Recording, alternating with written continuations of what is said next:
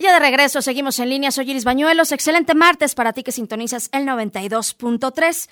Y como cada semana tenemos comentarios, siempre directo y abriendo polémica. Iván Omar Plasencia, vamos contigo. Con el gusto de saludarlos, deseándoles lo mejor nuevamente en este año, tanto ahí en cabina como a la gente que nos hace el favor y el honor de escucharnos en este espacio. Y hoy quiero hacer un recuento muy breve respecto a la situación financiera que se depara para este año 2020. Eh, vimos que el gasolinazo no se concretó, el precio de la gasolina está igual que el mes pasado, cuando todavía era 2019. Eh, vimos también que el dólar está bajando. Obviamente no se está presumiendo que hay una descapitalización del país. Lo que sí eh, fue este año es el incremento del salario mínimo, hasta un 20% en el salario mínimo general. Se incrementó, sin embargo, pues muy pocas personas, y no creo que casi nadie, trabaja por el salario mínimo, que nada más servía desde hace décadas como un referente. Lo que se van a incrementar obviamente son las multas, porque las multas son calculadas en salarios mínimos, pero eh, no se espera una inflación como tal en lo que es este 2020. Sin embargo, aprovechando esta desinformación y esta situación en la que el país está dividido entre supuestamente chairos y fifís, que ya no es un tema de izquierda ni de derecha, porque nos queda claro que nuestros políticos, las ideologías y la geografía política no la toman mucho en cuenta a la hora de sus actos, pero de ahí se agarran para dividir y se atacan unos con otros con ese tema. Y tantos unos como los otros aprovecharon el gobierno federal, el gobierno estatal y los municipales, ni se diga, para incrementar los impuestos. Eso es lo que nos espera este 2020. Incremento en todo, en las multas, incremento en los pagos de derechos, en los refrendos, nuevos impuestos, un incremento que fue brutal del famoso impuesto cedular del 2%, que todavía recordamos cuando lo, lo implementaron en el gobierno de Juan Carlos Romero Hicks, que fue cuando inventaron ese dichoso impuesto cedular. Y fue un pleito que iba a ser el 2%. En ese entonces se acordó con los consejos coordinadores empresariales y con las cámaras gremiales de que supuestamente el producto de ese impuesto iba a ser destinado para proyectos de infraestructura, para proyectos aprobados por un consejo en el cual iban a formar partes estos organismos empresariales y gremiales. Y pues bien, en la práctica pues no fue así. O sea, la verdad es que como todo y como siempre, utilizan esos argumentos para calmar las aguas. Y de buenas a primeras, por segundo año consecutivo, este nuevo gobierno del estado de Guanajuato nos receta incrementos a los impuestos. Ya lo vimos el año pasado, primer año, llevaba pocos meses el gobernador Diego Sinué cuando nos recetó el regreso del impuesto de tenencia a los vehículos, con el argumento que nada más los vehículos este, suntuosos o de lujo o premium de ese sector, de ese segmento, iban a pagar. Sin embargo, este año ya lo están ampliando. Vemos el más brutal, el famoso impuesto cedular, como lo acabo de comentar, de que lo subieron del 2% al 5%, sin tener lógica alguna, porque la inflación ha incrementado un 150%, pero el impuesto sí.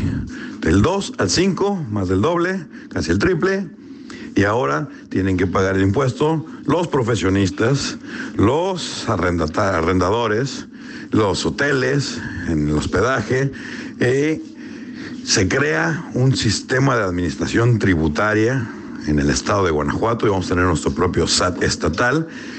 Y como lo hemos comentado en ocasiones anteriores, pues el ciudadano, el contribuyente común y corriente, promedio, el que no depende ni tiene negocios ni tratos con gobierno, ni lleva moches ni da moches, pues es el que tiene que pagar este incremento tan brutal. Y lo primero que se pregunta es, ¿a cambio de qué? a cambio de qué vamos a dar más dinero, o sea, con lo, con lo que ya dábamos no era suficiente para que el gobierno fuera operante.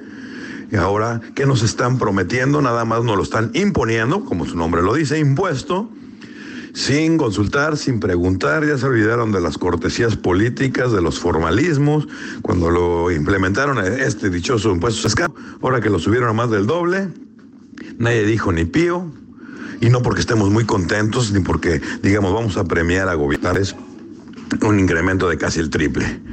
El punto es, vemos un gobierno del Estado que no trae un plan de austeridad, no se quiere bajar los bonos ni los sueldos. Tenemos de los funcionarios mejor pagados en el mundo, así de ese tamaño, en el mundo, mejor pagados en el mundo.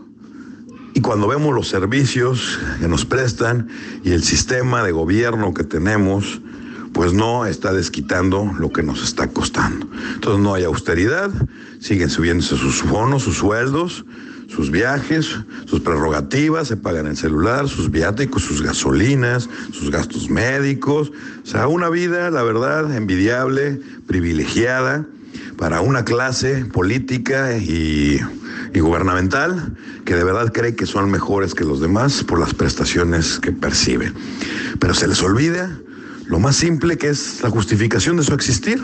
Cuando uno ve si efectivamente vivimos en un estado de derecho, en un estado de orden, de seguridad jurídica, donde el ciudadano puede crecer, él con seguridad, con tranquilidad, donde hay circunstancias a su alrededor de que lo van a impulsar, pues uno podría llegar a decir, sí, pues el gobierno tiene derecho porque está desquitando lo que nos está costando, pero desgraciadamente al día de hoy no es el caso.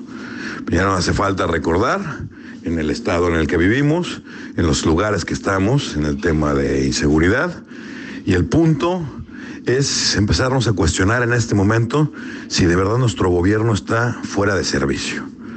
Si ahorita no está trabajando, no está operando, pero sin embargo sí está cobrando y eso necesariamente genera en el contribuyente, genera esa malestar, esa incógnita, de a cambio de que estamos pagando todo lo que nos están imponiendo cada año.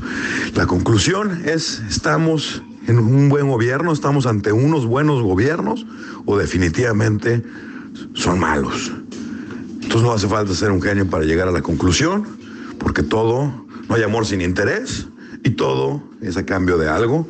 Y aquí se está quedando corta nuestra clase gobernante, nuestra clase política, nuestros sistemas en los tres niveles, ejecutivo, legislativo y judicial, se están quedando cortos respecto a lo que se espera o espera la ciudadanía de ellos. Ya en su momento le pondremos nombres y apellidos a estos funcionarios de los tres poderes que cobran por no hacer nada, pero la verdad sí está para poner el grito en el cielo. No generalizo, obviamente hay muchos que hacen bien su trabajo, sin embargo, cuando suma los esfuerzos positivos y los negativos de cada uno de los poderes, desgraciadamente el malestar y la conclusión es que van predominando los negativos. Así las cosas, auditorio. Tengan muy buenas tardes. Gracias, Iván Omar. Como siempre, un gusto tenerte aquí en el espacio. Nos escuchamos el próximo martes. Recuerda que si quieres escuchar nuevamente alguna de las colaboraciones que tenemos en los diferentes espacios de noticieros en línea, lo puedes hacer en Spotify. Ahí nos encuentras como en línea. Hacemos una pausa, es muy breve, al regreso más.